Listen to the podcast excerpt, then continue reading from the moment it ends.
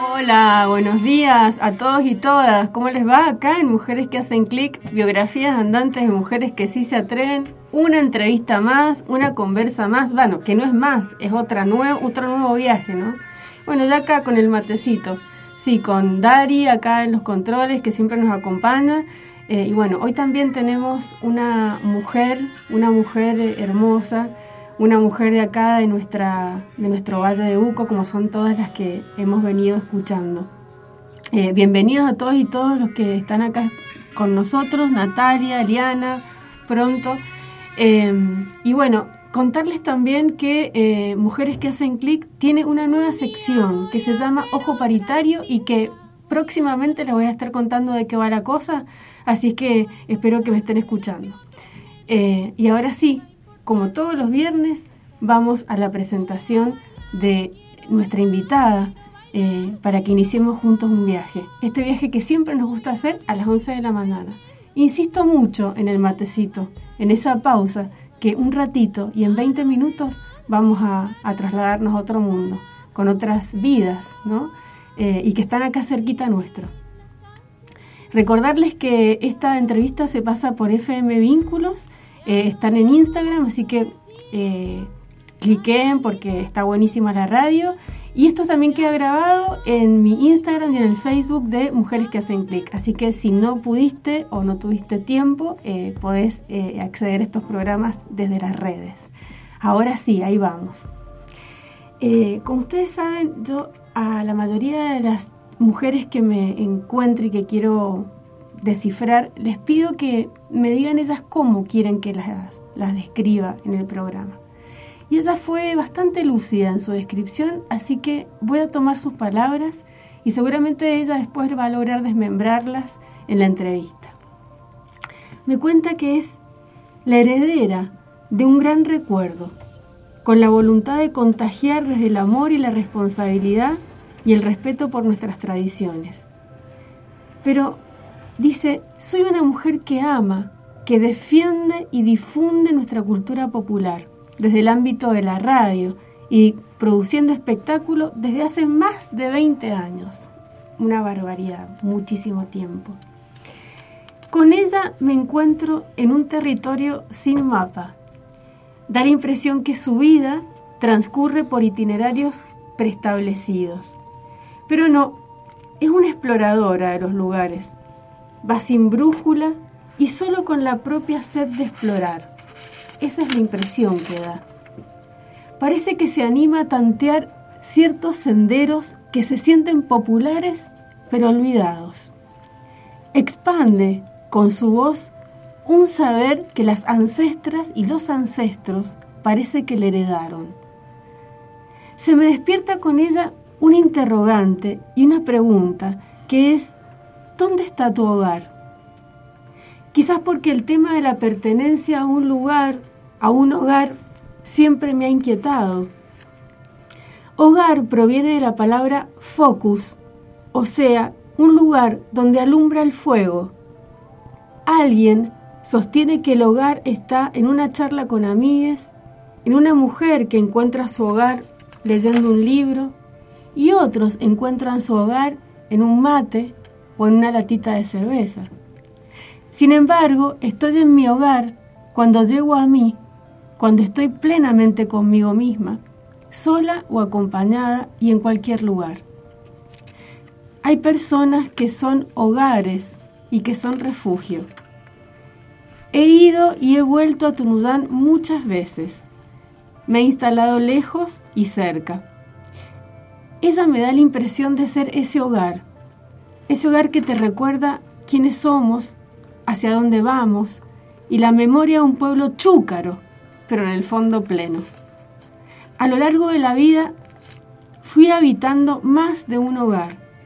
Hoy lo encuentro en sensaciones que me despiertan, encuentros y conversaciones. Hay paisajes, seres y actividades que no desaparecen ni de mi mente ni de mi corazón. Esos son mis hogares. Los invito y les invito a descubrir el suyo. Eliana, sí, la de los Mocallar, la jugadora de vóley, y no sé de cuántos deportes. Está rodeada siempre de muchas amigas, siempre se está riendo. Profe, maestra, de repente la descubrí locutora, comunicadora, escribidora, bailarina y no me imagino más porque ella ya nos va a contar. Ella es otra de las andariegas y es otra de aquellas, de aquellas mujeres que han hecho el clic. Una persona solo responde al llamado de la aventura y a escuchar experiencias cuando está disponible. Vuelvo a repetir esto, cuando está disponible. Vayan, busquen el mate y créense esa disponibilidad. ¿Me acompañas, Tunuyán, para contarte a un amigo? Hace falta recordarlo, él no merece un olvido. Animate, pago gaucho, yo sé que te sobran ganas. Tenés por vos la alegría y por guitarra manzanas. Sos vos mi pago y mi amigo, al que hoy pretendo contarle. He de recordarte siempre, porque corres en mi sangre. Me diste un hogar y amigos, heroica tierra cuyana. Vamos a buscar a esta mujer, a esta mujer hogar. Bienvenida Eliana a nuestro programa. Ahí vamos a buscarte.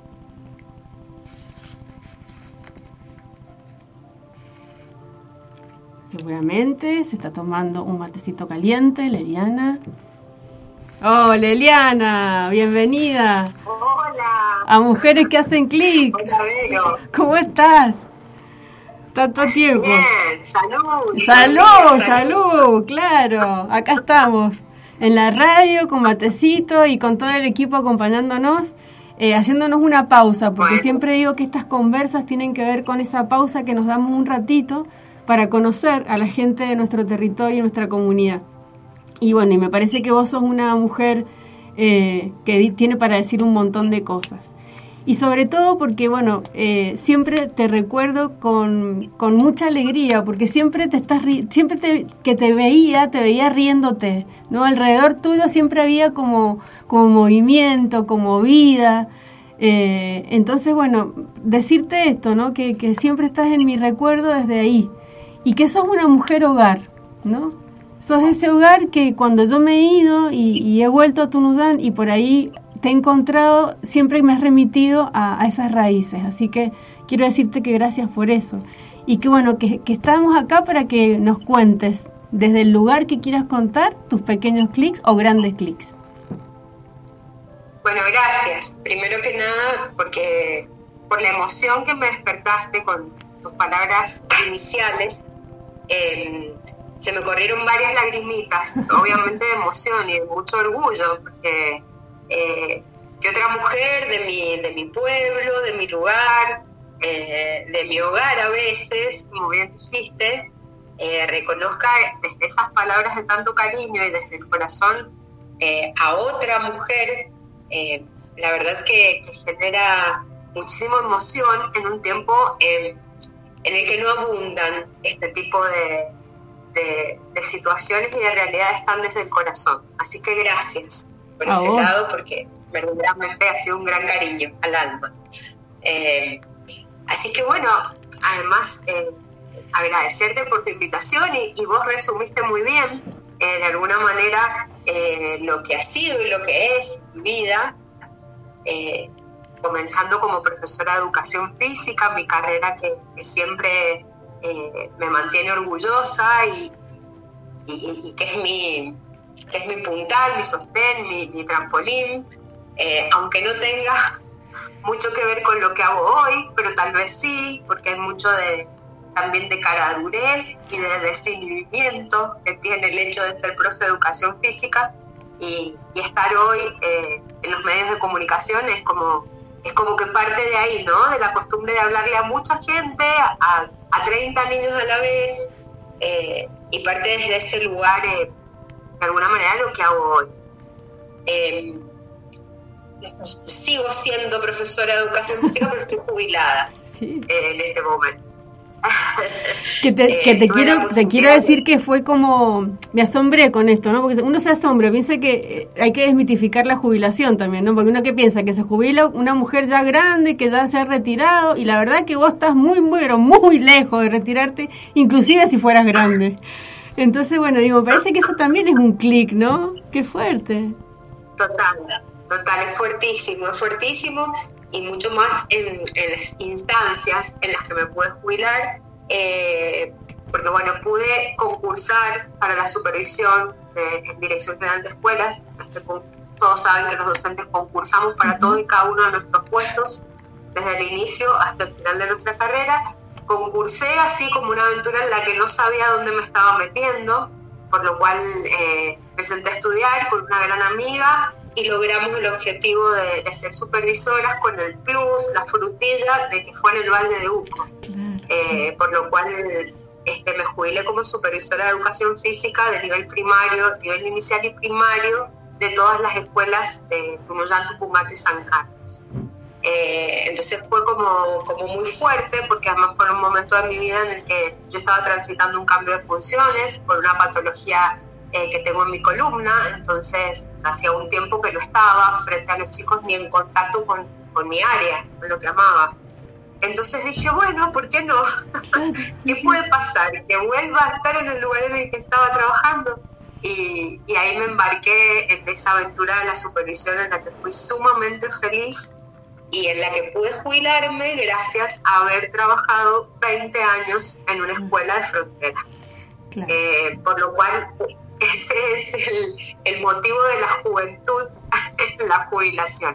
Hace dos años Total. Yo claro que yo te recuerdo con unas calzas muy ajustadas, con unas piernas divinas jugando al vóley. Imagínate ah. cómo te recuerdo.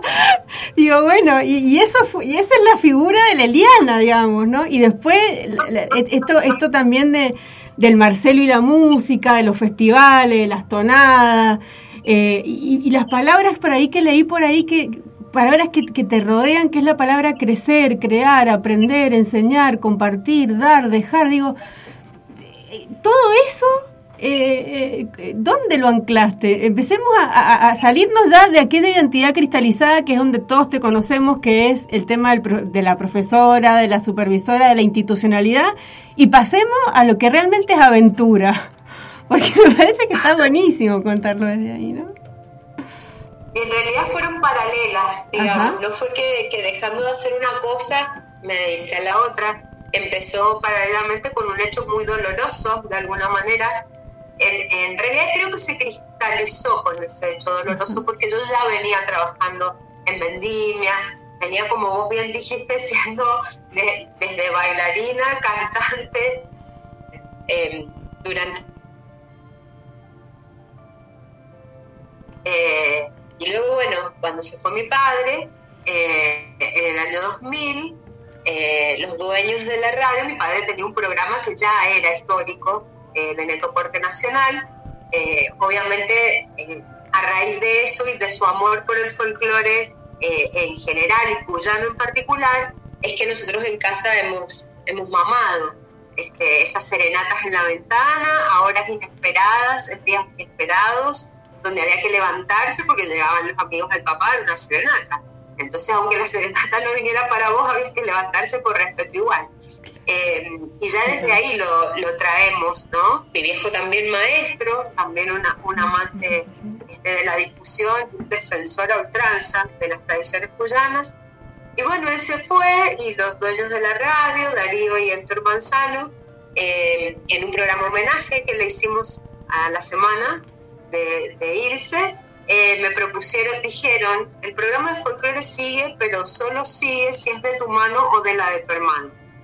Y yo era una profe de educación física que leía bien, más nada. Claro, claro. Para muchos sigo siendo eso. Para hay mucha gente que por ahí lo dice, yo orgullosa, imagínate. Eh, sobre todo con lo de leer bien. Em, y mucho. Eh, así es que bueno, tomé la posta, mi hermano no, no quiso, mi hermano es más, músico, él está más en, la onda de su música. Y bueno, la idea fue empezarlo con mi tío mayor, con mi tío Vicente, que llevaba muchos años de radio. Pero bueno, el domingo que empezábamos, que fue el 6 de enero del 2001, eh, el tío Vicente nunca llegó. no, me... Así, o sea... Qué buena estrategia de Vicente. Después, sí, después con los años me dijo, yo sabía que vos eras capaz, ¿a qué iba ello? Este, y no me cabe duda que debe haber sido ese pensamiento. Eliana, ¿de dónde, ¿de dónde viene? ¿De dónde viene esa relación de los Mocallar con la voz y la comunicación? Eterna. Verdaderamente lo desconozco, eh, porque yo creo que ha venido, no sé, en su, en su ADN, porque eh, el tío Vicente, mi tío Sufa, eh, mi papá, ahora yo, eh, es como que, ha sido un gusto por eso. Supongo que fue cuando mi tío Vicente comenzó haciendo propagandas callejeras con su con su forá, con el parlante arriba, eh, ese viejo auto que pasaba eh, haciendo difusión, ¿no? de los comercios y, demás. y bueno, de allí arrancó, él fue el primero. Bueno, después le siguió el, el tío Sufa.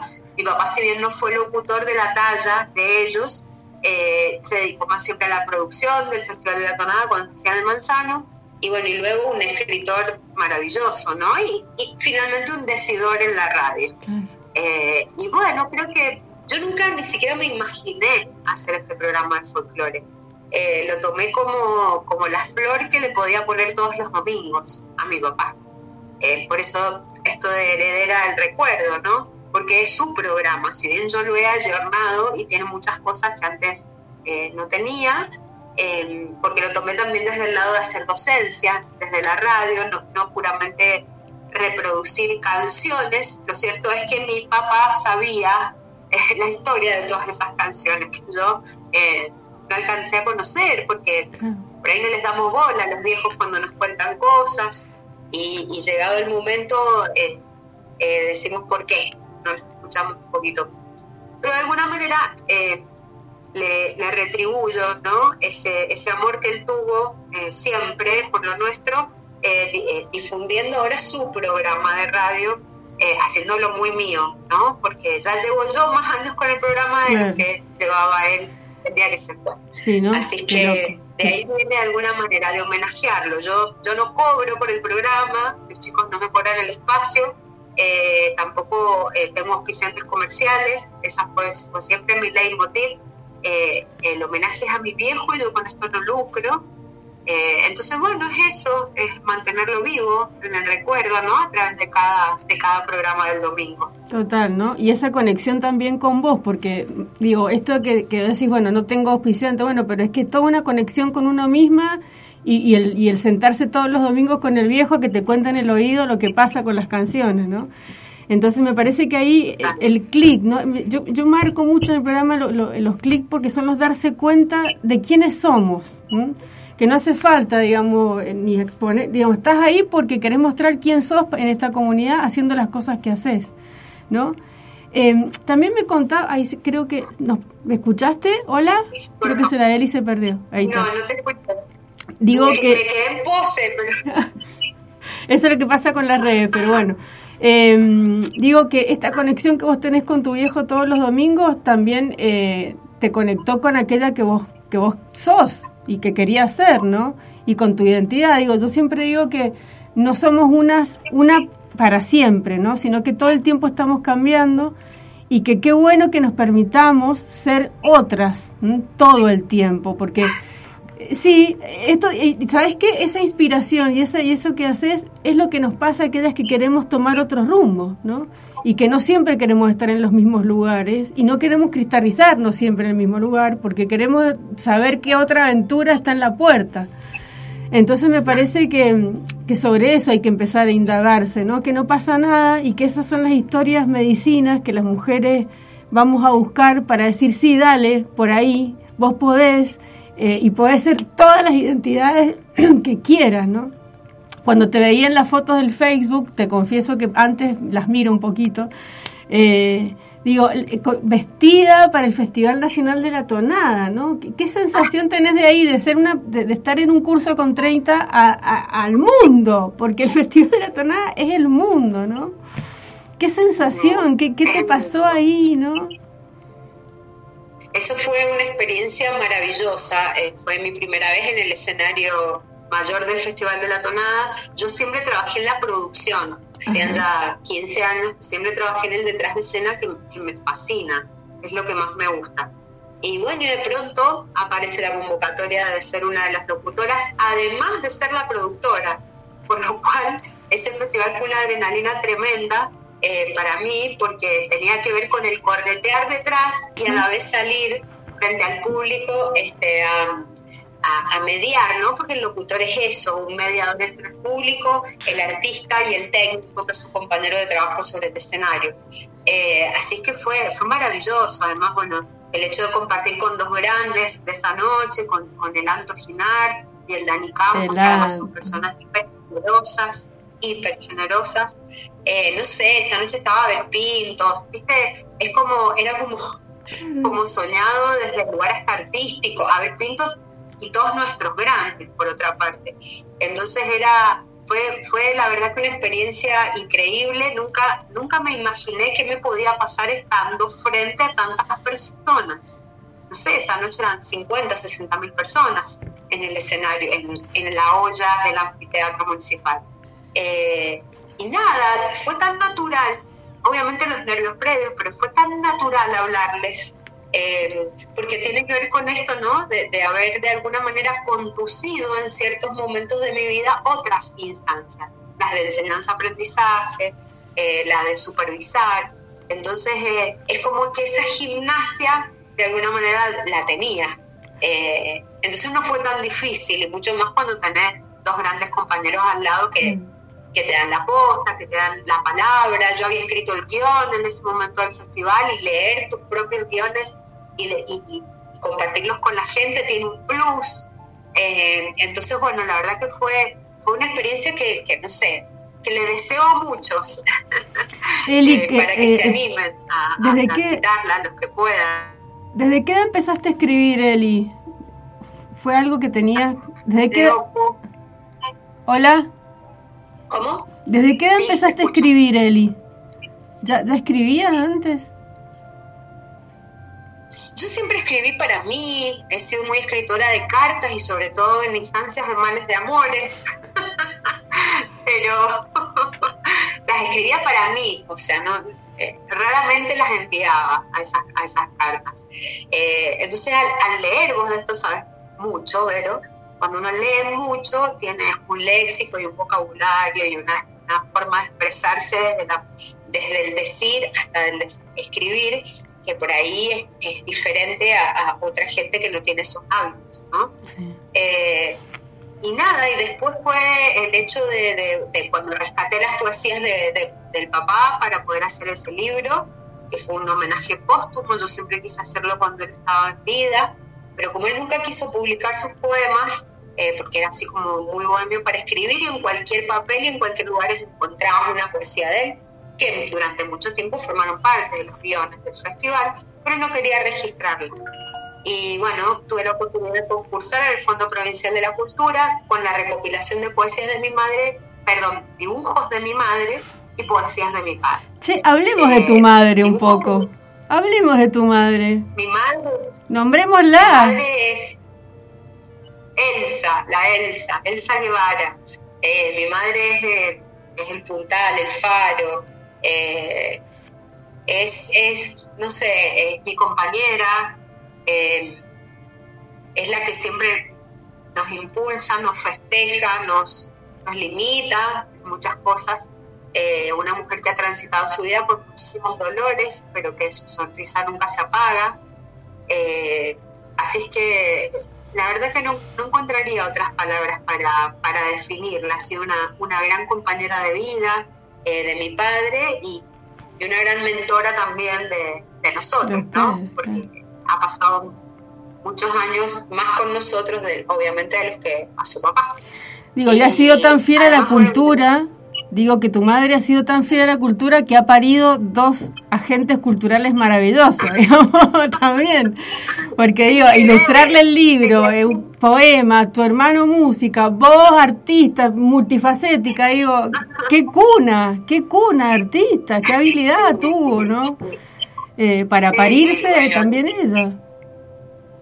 Sí, sí, bueno, y ella, bueno, pintora autodidacta, eh, ella también es docente, jubilada, maestra, eh, y bueno, y siempre le encantó pintar. Eh, esos dibujos que yo recolecté tienen que ver con historiales que se, escribían a mano en, tiempos A, en la docencia, y mi padre tenía una muy bonita letra, mi mamá también, pero mi papá una letra, una caligrafía increíble, de hecho muchos años pintó los carteles eh, de campañas políticas en las paredes a mano. Em, y, imagínate, así que bueno, y mi mamá, una pintora de excelencia, entonces eh, cuando trabajaron juntos en la misma escuela, los dos hacían el historial. Y cuando no trabajaron juntos, mi mamá siempre dibujaba para los historiales de mi papá. Entonces hay dibujos sublimes, ¿me entendés? Todo tiene que ver con las efemérides, con los actos y demás. Eh, y, pintados con sus acuarelas y con su amor. Yo, o sea, la recuerdo hasta la madrugada pintando esos dibujos que de pronto eran para su escuela. Bueno, me tomé ese trabajo de recopilar este, por las escuelas en las que ellos habían trabajado sus dibujos. Eh, bueno, con el amor de las directoras que todas me facilitaron esa documentación y bueno, digitalizándola eh, forma parte de esos dibujos, algunos seleccionados con ellos y, relacionados con el contenido del libro forman parte eh, de ese desde el corazón de la tonada, porque así se llama el libro. Exacto, este que saqué la, la poesía. De recopilar, sí, de recopilar esas, esas eh, algunas no terminadas, porque algunas mi papá no las había terminado, este, y bueno, otras sin título, entonces me tomé el atrevimiento de ponerles el título, concursé en el Fondo Provincial de la Cultura y y logré la, la oportunidad de poder este, contar con, esas, eh, con esos libros que fueron repartidos en todas las escuelas de Tunuyán, porque no se podían cobrar, porque yo era trabajadora del Estado, por lo cual no podía lucrar con un subsidio como ese. Eh, tampoco me interesaba lucrar. Y, y, bueno, todas las escuelas primarias y secundarias de Tunuyán lo tienen en sus bibliotecas, en instancias del Día del Libro. En algún momento hicimos esa presentación y además esa repartición y en todas las bibliotecas populares de la provincia. Sí, construyendo memoria también. Construyendo memoria. Sí, me quedan todavía y, evidentemente. Eh, Eli, hay miles de facetas, me imagino miles de capas por, por desmembrar. Me interesa que vos ahora me puedas contar qué, qué estás pariendo, eh, cómo te estás pariendo y mm, porque me parece que también está buenísimo, ¿no? Eh, que me cuentes un poco de, eso, ¿no? De cómo te maternás vos, ¿no? Cómo te nutrís de todas estas cosas y hacia dónde vas. Eh, me decías, chévero, pero vos sabías que yo soy escritora y que estoy por, por escribir otro libro, pero digo, claro, ¿cuánto? Digo, ¿sabes qué me llama la atención todo lo que tenés por decir? Evidentemente hay algo que bulla de adentro, entonces estás buscando como siempre como soportes para, para poder expresarte. Entonces, bueno, nada, contanos por dónde andás. Eh, ahora estoy escribiendo, eh, en realidad, con, una recopilación muy grande de información, que he hecho información en formato papel, lógicamente. Eh, le estoy dando forma a la cronología del Festival Nacional de la Tonada. Qué bueno. Contando edición por edición, porque bueno, el próximo año el festival cumple 50 años de creación y 40 ediciones. Entonces es un número como muy significativo y bueno, y además de andar en otro, en otro proyecto, que ya te vas a enterar porque no soy yo la que lo, tiene que contar, pero creo que algunas puntitas tenés. Sí, sí. Eh, además de eso, eh, se me ocurrió escribir esta cronología para que quede registrada para la historia, ¿no? Eh, y que cuenta con, bueno, con, desde las grillas artísticas, desde el primer al último festival, hasta apostillas que han nacido en la historia de de, este tránsito tan largo que tiene el festival más antiguo de la provincia y que nuestro. Eh, y también revalorizando en él y rescatando la importancia de nuestra música popular, de lo que significa, de, de, que es hasta el agua que tomamos nuestra cultura popular. Entonces, eh, en eso, de eso va esta, esta cronología para el festival con el libro terminado em, para poder presentarlo allí este, y después que tome su rumbo para, para donde quiera, porque bueno, tiene, tiene muchísima información que, que no me parecía justo de alguna manera que solo quedara en el papel y, en una caja de archivo que un día se quema y esa historia desaparece. Exacto. Eli, eh, contame qué sería un clic para vos. ¿Qué sería hacer un clic para vos? Vos sabés que no, alcanzo a identificarlos muchos a los clics. Eh, a partir de tu propuesta em, y de, lo que previamente charlamos, me he ido dando cuenta de todos estos, de que todas estas cosas son un clic. Eh, para virar el rumbo, para elegir otro camino, eh, por momentos para transitarlo paralelamente, porque durante muchos años lo transité paralelamente hasta mi jubilación, de hecho. Eh, pero yo creo que es, un darse cuenta de, las potencialidades, básicamente. Yo, yo nunca fui una persona que creyera mucho en mí. Siempre tuve, eh, por suerte, al lado alguien que me caminaba y que creía mucho más en mí de lo que yo creía en mí mismo, ¿no?